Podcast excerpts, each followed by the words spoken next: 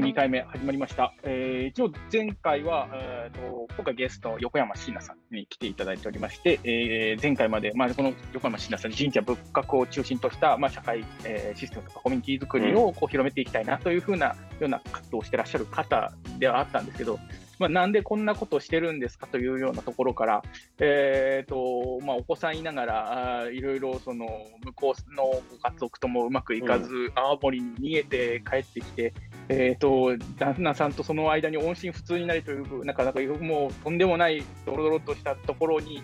えーと、ところで出会ったのが、えーと、アメリカに住むインド人のいた子。も、ちょっとよくわからないですね、もうあの情報があのあの、うん、オーバーフローしちゃってるんですけども、に出会って、そこからいた子になるっていうことでいいんでしょうか、まあ、そこからちょっとぜひお話をお伺いしたいなと思うんですけども。そうですね、まあ、いた子になるっていう言葉が、まあ、ちょっと難しいなと思うので、あえてリーマのいた子っていうことをはい、いただいているんですけれども、いた子さんも実は資格制度みたいなものが中にはあって、はい、昔は盲目の方しかいた子はいなかったんです盲目になった方しか盲目だからこれ仕事できないよっていうふうなちょっと許されるような部分出てきたりするんですけれどもそんな方たちがうん、そうです。お師匠さんを探してお師匠さんのところに行って、まあ、日常生活をまず営みながらお経を覚えていてっていう風なになっていって、免許改伝みたいになると、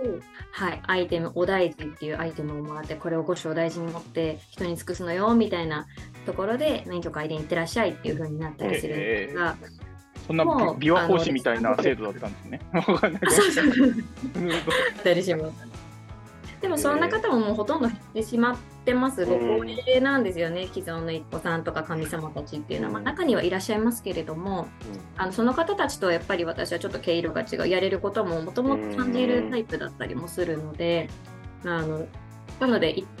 資格持ってますか？っていう方もいらっしゃいますが、ないです。ね、資格なくとも確認されている方もいます。ただ、活動の上でいたこの資格持ってるからといって、てあの、まあ、それはどの職業でも一緒ですね。ご住職だったり神職にも限らず学校の先生とか政治家だってみんなそうですけれども資格持ってるからってみんなが人格者なわけじゃないし資格持ってるからってずっといい先生なわけじゃないしいいタコさんなわけじゃないしやっぱ落ちる方もいたりするのでね。そこは自分の修行を続けながらいかに清らかにいけるいけるかというか生きていけるかみたいな。はい。あえて揶揄されることもあるけれども、いたこさんっていう言葉もですね、あの、廃れてはいけないというか、文化として残していきたいなという思いがあって、あえて使わせていただいているという感じです。段階とかってあるんですか？なんか、いたこ協会ある、あ、いたこ組合だったかな、あるみたいですね。ああ、組合なんですね。はい。すげえな。入っていると、あの、恐山に呼ばれるらしいんですよ。お祭りあります。コミュニティはあるみたいです。うん、なるほど、なるほど。はい、的に一つ感じなんか。そうですね、そうだと思います。私、知り合いでいた子さんって何人かいらっしゃいますけれども、やっぱり入ってる方も、うん、入ってなかったりする方もいますし。へ、うん、そうですね。ああ、なるほどな。はい。なるほど。知られざる、ね、いたこの世界。いたこの世界。あ、ごめんなさい。だから、ちょっと、あの、どうしましょう。あの、話を戻すと、あれですよね。アメリカ人のいたこに出会ったところからですよね。そうですね。その師匠と出会ってからは、まあ、小に入って今4年目になっていますけれども、最カ国の仲間と、今8カ国ぐらい仲間がいますかね、そんな方たちと一緒に学んでで最初から治療を学ぶのではなくって治療を扱うんかどうかっていうまず修行が心の修行の方から入りますので、うん、でも7年は最低もかかる。できない人は一生かけて学んでもできないのでそこは才能の有無を十数年ぐらいかけて見ていかなきゃいけないので私もまだ道半ばではあります。家族であってもあのできないものはできないのであの継承ができない。ね。なるほど。うん、えとします。じゃあ、その、ごめんなさい、さっきあれだと、その方に出会って、まあ、その方に弟子入りして、えっ、ー、と、このその神社仏閣のその世界に入っていったみたいなことなんですか？あそうですね、まあ、師匠に出会ってその道をくださいっていう願掛けで私はまずお寺に行ってというか33巻の巡ろうと思って1箇所目でもう願いが叶ってしまったので道開けたので これすごいなって、いろんな方に知って、まあ、巡って願い叶えて幸せになってほしいって思うのが発端の人だったり出会いのやっぱりくださるもの特別なものなんだと思って何お寺だってご神仏に恩返ししたいなと思って津軽の33巻の巡りのガイドブックを作るに至るんですけれども、うん。うん、ガイドブックを作っていくなんかもちろんあの取材を全部出しさせていただいたんですけれども、うん、そんな中であやっぱりもうなくなってそうな神社お寺、もうなくてとか、もうそもそも参道が草ぼうぼうでどこにあるか分かんないようなところだったりとか、なるほど。はい、なんとかしたいけど連絡先どこに書いてるんだろうっていう神社ってねたくさんあると思うんですけれども、そんな経験をであのこのこのラジオビジネススターラジオなので、えー、ちょっとビジネスの話ももっとお伺いしていこうかなと思うんですけど、うんはい、えーと今お金がなくないのも理由でなくなっちゃうとか、あの、はい、廃れちゃうってお話あったんですけど、あの神社仏閣のビジネスモデルっていうのがらしいですけど、どうやっても具体的にしてるパターンが多いんですか、うん、なるほど。僕も確かに神社が潰れるってクラファンしなきゃって言ってて、確かにそう思いました。お寺さんはなんかあれですよね、結構、その檀家さんとかがいるイメージはあるけど、神社って何からそもそもお金もらもろてる人が多いんですかね、そういえば。まあ、基本的に成り立ってないですね。あの、さんっていう言葉も今ありましたが、神社だと氏子っていう形になってで毎年のご寄付とかももちろん、うん、あの今まではあったと思いますが絶対数が減ってきていますしそもそも檀家の制度がないお寺とか、ね、氏子の制度がない神社とかもありますのでそういったところは基本的に本当にあの祈祷だったりとか、うん、初詣とかそういったところによるお守りとかの購入によるまあ、落ちてくるお金で回したらいいんですがでもそんなビビたるお金ではやっぱり回すことはできなくてなので神社とかお寺さんにでも必要ないなというところの理由、うん、平日は学校のせをしていたり農家をされていて兼業されている方が非常に多いイメージですね。はい、あの僕ちょっと本当にまだ知らないことがあるので教えていただきたいんですけど、はい、青えーと、青森神社族で京都のみたいになんか参拝料取ってるところとかってあるんですか？清流寺さんとかはあの境内に400円ぐらい確か。行ったことありますね。はい、お取りになってたと思います。じゃあ、あのビジネスモデルとしてなんか3分ぐらいできる、最低3分ぐらいできるかなと思ったんですけど、参拝料を取って、はいまあ、なんか来るだけでお金稼いでる人と、あとは人をしたり、お賽銭とかっていう、なんか、いわゆるっていうので、税金立ててるところがあああるだろうなと思ったんですけど、だから大多数はそんなでもないなっていう気がしてたんですけど、そういったところは、あのー、どうやってその補修費とかを本来、昔は得てたんですね。昔はもう本当に地元の方のご寄進ですね、すべて地元の方たちの寄進なんですね。ですね。本当になんか昔って恐ろしいぐらいあの、ね、中に誰々寄贈みたいなのがいっぱいあると思うんですが、平気で200万とか書いてて、ああ、わかります。とかあります僕観、観光地の神社行ったら、石灯籠の名前とかめっちゃ見るんですよね。ああ。そしたら大体同じ名字があって、あここここがこの辺の一番有力な一族の方とかっていうのを見見るのは楽楽しいんですけど、はい。ああ。そうですね。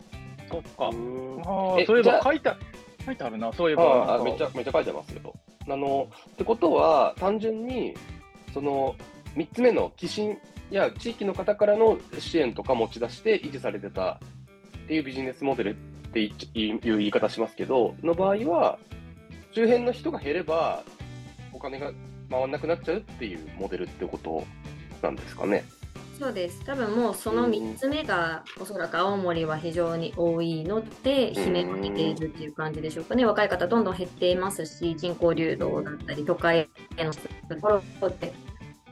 が乗って若世代って4 5 0代とかってくるんですがそういう方たちに親御さん世代とか大変なところを見ていらっしゃるからやっぱり地元の町内会とか、うん、そういった会には参加されたがらない方の方が多くて、うん、町内で何とかしましょうって言ってもあの参加も難しいですし、まあ、どの家庭ももちろん、あここから寄付くださいっていうのには苦しい社会情勢になってきているので、難しい。なるほど。だからこそ新しいシステムを何か作らなきゃいけないんだなっていうふうに思ってもう一個お伺いしたくて、あの、はい、ごご存知なんか統計があるのかもすらもわかんないんですけど、はい、えっと、20年後に約4割がなくなるっていうお話があったんですけど、はい、なんか、これ、過去、なんか戦後とか、明治以降とかって神社って増えてたんですか？維持してたんですか？なんか、どうなんですかね？ああ、どうでしょう。ちょっと明治ラインの問題ちょっと見てないですけれども、うん、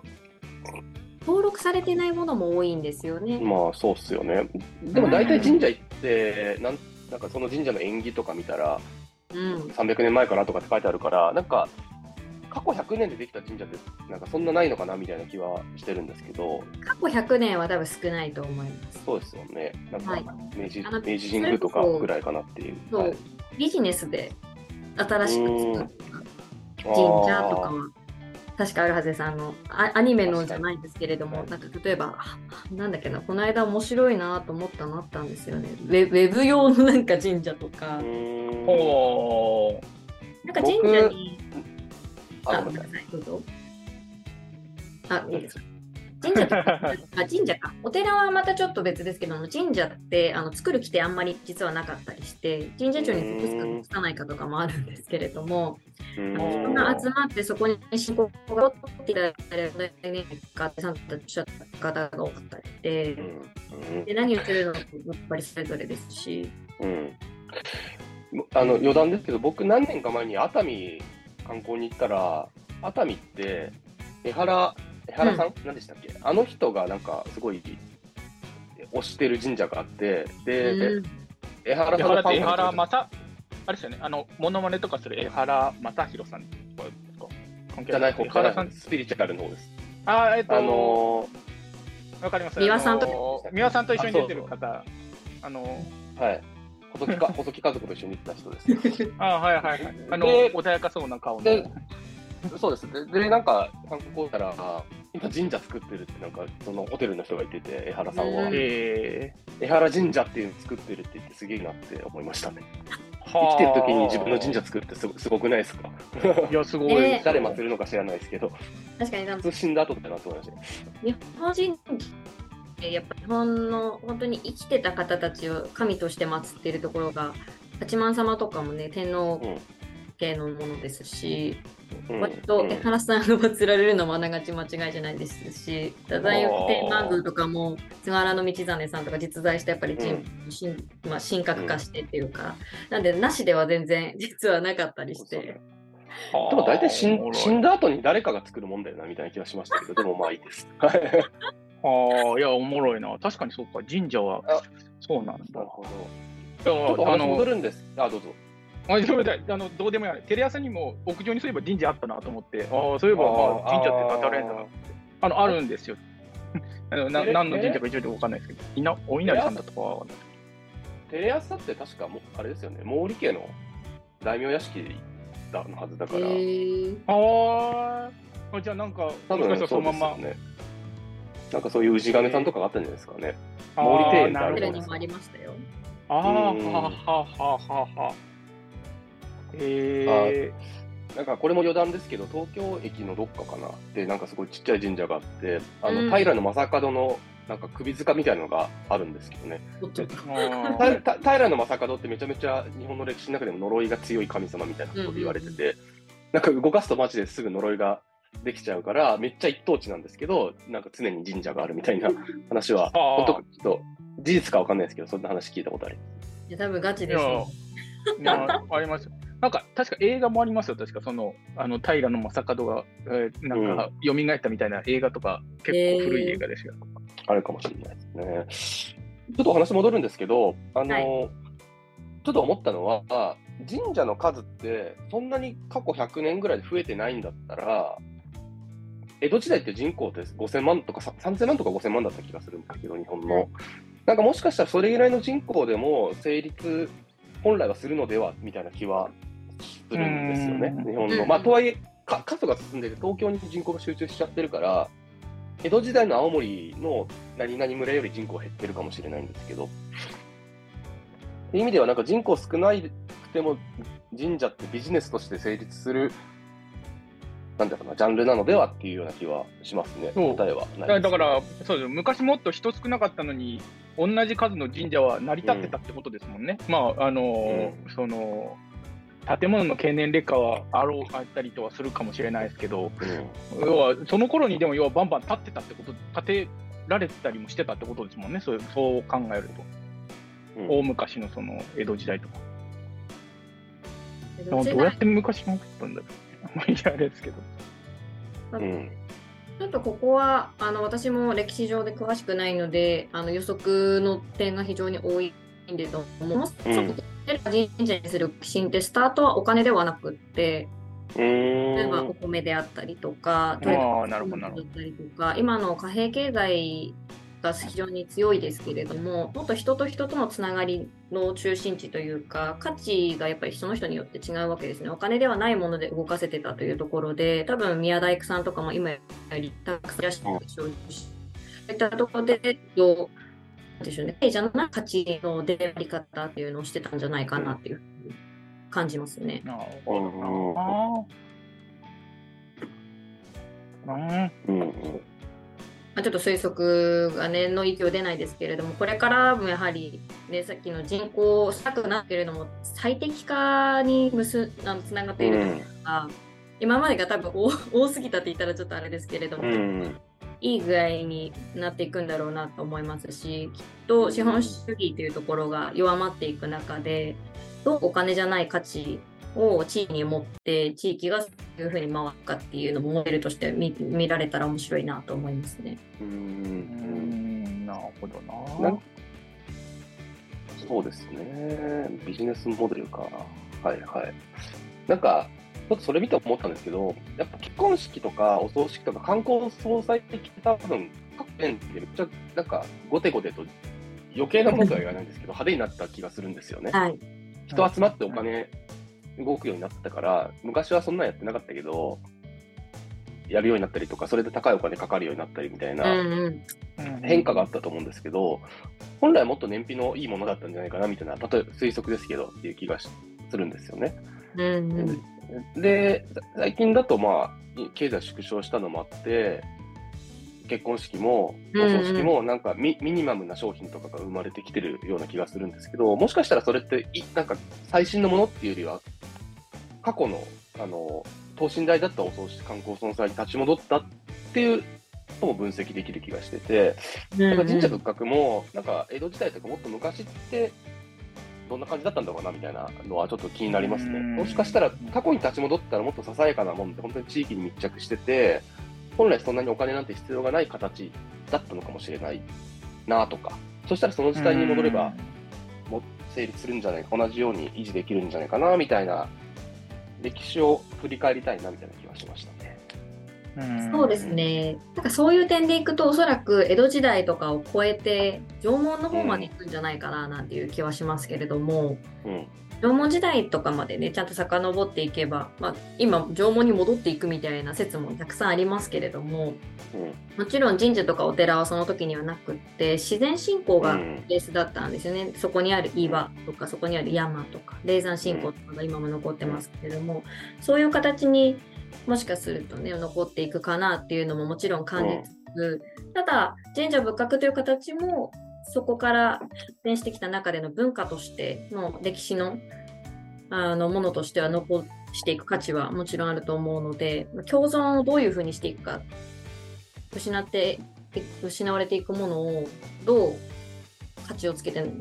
意味を残していくかっていうのがちょっと課題かなと感じますね。なるほどなるほどな。ちょっと、うん、じゃあ、まあまあいいとこなんで、ここで一回仕切らせていただこうと思うんですけども、ちょっと僕、次回ちょっと聞きたいことがあって、えー、というのも、まあ、最初に言ったつながり、なんでつながりが大事なんだろうなっていうふうに思ったのかっていうと、あと今のところ多分聞いてると、横山さん、何の金ももらないのに神社をやってる人に聞こえちゃってて、えど、どこでお金稼いでご飯食ってんのって僕は今思ってるので、なんかそこら辺聞けたらなというふうに思っております。